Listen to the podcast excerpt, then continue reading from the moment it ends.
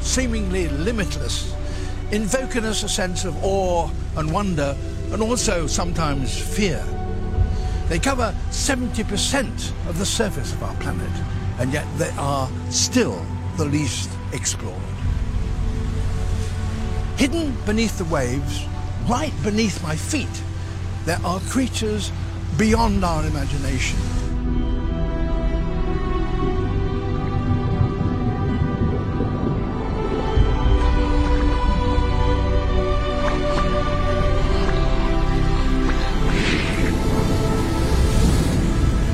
With revolutionary technology, we can enter new worlds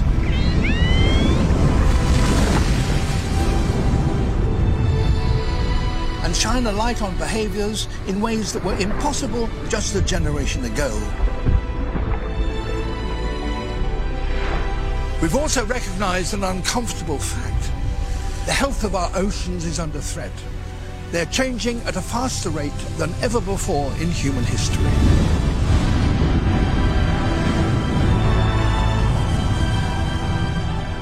Never has there been a more crucial time to reveal what is going on beneath the surface of the seas.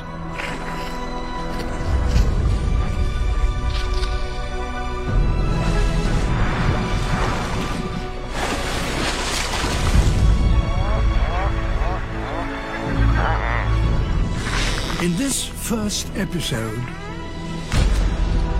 we will journey across the globe from the warm waters of the tropics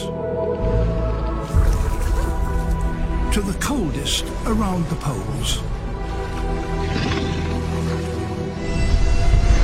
To bring us a new understanding of life beneath the waves.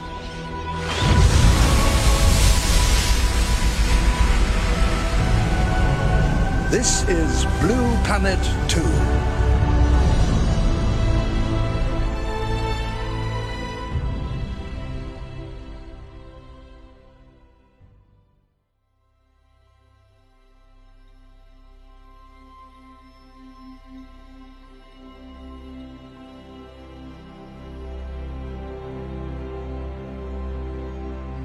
亲爱的朋友，我是永清，欢迎来到为你读英语美文。刚才你听到的这段原声来自 BBC 最新纪录片《蓝色星球》第二季，配乐出自好莱坞电影配乐家 Hans Zimmer。相信你还会对讲述者的声音印象深刻。没错，他就是 BBC 的灵魂人物，世界自然纪录片之父大卫·爱登堡。大卫·爱登堡今年已经九十一岁，从上个世纪五六十年代开始。他就一直参与自然纪录片的制作和配音，许多作品闻名于世，比如我个人非常喜欢的《地球脉动》《冰冻星球》，还有这一部《蓝色星球》，强烈推荐你一定要看一看。《蓝色星球》的第一季首播于二零零一年，时隔十六年，我们终于盼来了第二季。可以说，《蓝色星球》第二季的每一帧都是大片，更有冲击力的画面，更全新的视角。更震撼人心的音乐，带领我们探索 a new world of hidden depths，隐秘深处的新世界。人类一直对海洋充满幻想，也渴望探索海洋。从《山海经》到《老人与海》，再到少年派的奇幻漂流，海洋深刻地影响着文学。英国桂冠诗人 John Masefield 被誉为大海的诗人。接下来。我为你读一首他的诗《Sea Fever》，海之恋，献给所有向往、热爱和致力于保护海洋的人们。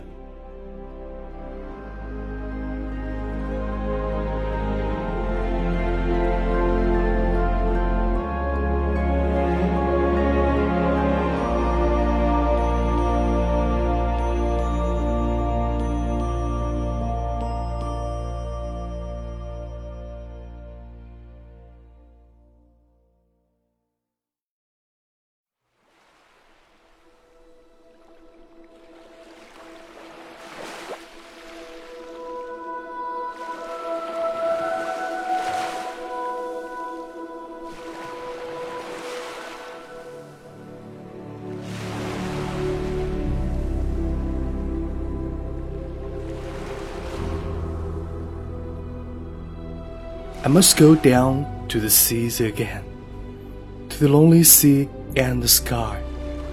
And all I ask is a tall ship and a star to steer her by. And the wheels kick and the winds song and the white sails shaking. And a grey mist on the sea's face and a grey dawn breaking.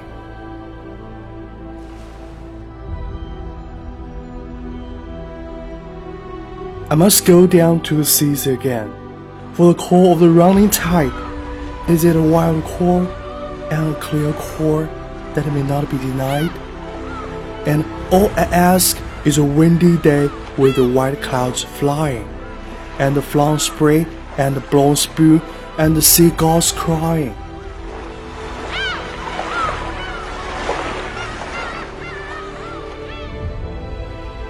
I must go down to the seas again, to the vagrant gypsy life, to the gull's way and the whale's way, where the wind is like a reedy knife, and all I ask is a merry song from a loving fellow rover, and quiet sleep and sweet dream when the long trek is over.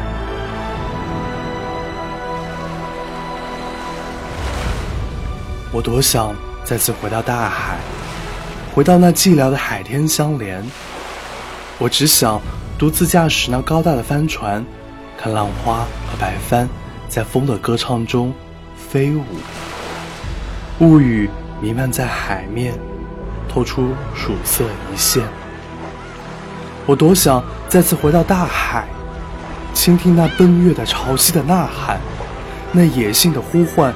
如此清晰，使我无法拒绝。风舞云飞，浪花涌溅，还有那海鸥的哭啼，是我唯一的惦念。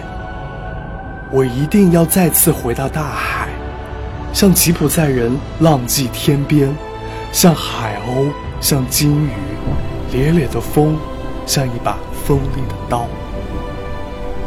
我只想像流浪者。笑对无戏人生，让欺诈在静谧甜美的梦中消散。